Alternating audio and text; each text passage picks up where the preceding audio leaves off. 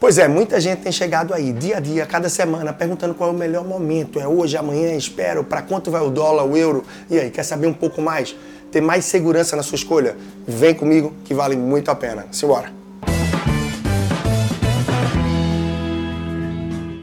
Bom, vamos lá. Mas antes que você corra aí para casa de câmbio, ligar para aquele amigo ou amiga para tentar comprar o dólar ou euro o melhor preço possível, se inscreve por aqui, já comenta, deixa um, uma dica, uma reflexão, uma crítica, curte para que a gente possa estar junto e você cada vez mais ter acesso a esse meu conteúdo. Então vamos nessa. E aí, você vai viajar daqui a dois, três meses, daqui a um mês, daqui a um ano?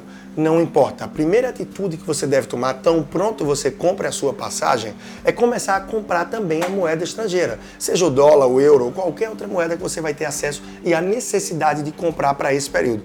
Isso é fundamental para que você tenha mais segurança e comece a buscar o valor médio dessa moeda. Afinal, muita gente começa a planejar a viagem, a reservar hospedagem, passagens, mas deixa a compra da moeda para a última hora. E num momento como esse que a gente vive, eu falo agora do meio do primeiro semestre de 2020, muito muita oscilação, muita volatilidade na moeda devido a coronavírus, guerra de petróleo, tantos outros fatores que influenciam na moeda e que independente do momento que você está assistindo esse vídeo, que você está ouvindo esse podcast, você vai ter vai estar suscetível a essa oscilação, a essa variação da moeda. Momentos mais, momentos menos, mas dificilmente a pessoa vai ter assertividade no sentido de ter segurança de comprar aquela moeda no momento de mais baixa, ou seja, de valor mais acessível dela. Por isso é fundamental que você estabeleça janelas, momentos de fazer essa compra, seja mês a mês ou a cada dois meses, mas que você periodicamente compre a moeda estrangeira, para que você possa assim procurar garantir um valor médio dessa compra.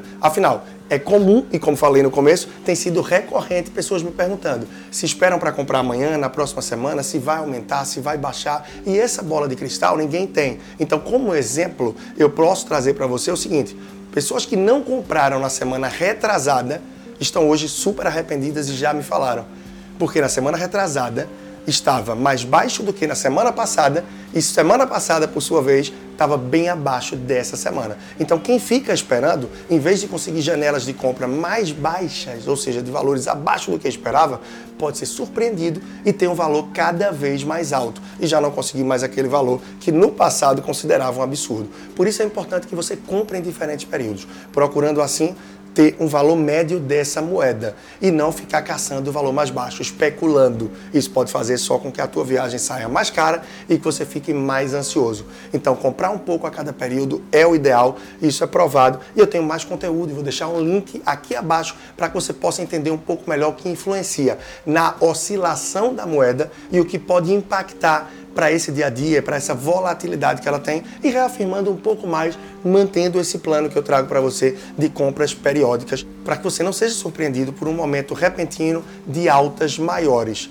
Bom, não tem muito mais o que trazer para você. Segue essas dicas, compartilha com quem você sabe que está vivendo esse momento e que é importante refletir dessa forma. Se você está dois ou três meses de sua viagem, não fica esperando apenas um momento para comprar a moeda, mas divide o quanto falta você comprar por janelas mensais ou de duas compras, por exemplo. Independente do valor, Tá com dinheiro disponível? Já procura fazer a compra, mas não num só momento. Afinal, você pode ser surpreendido por uma baixa e ver ter percebido que comprou no momento de alta, ou se essa moeda aumentou e você estava esperando baixar, você pode ser surpreendido por comprar apenas na alta.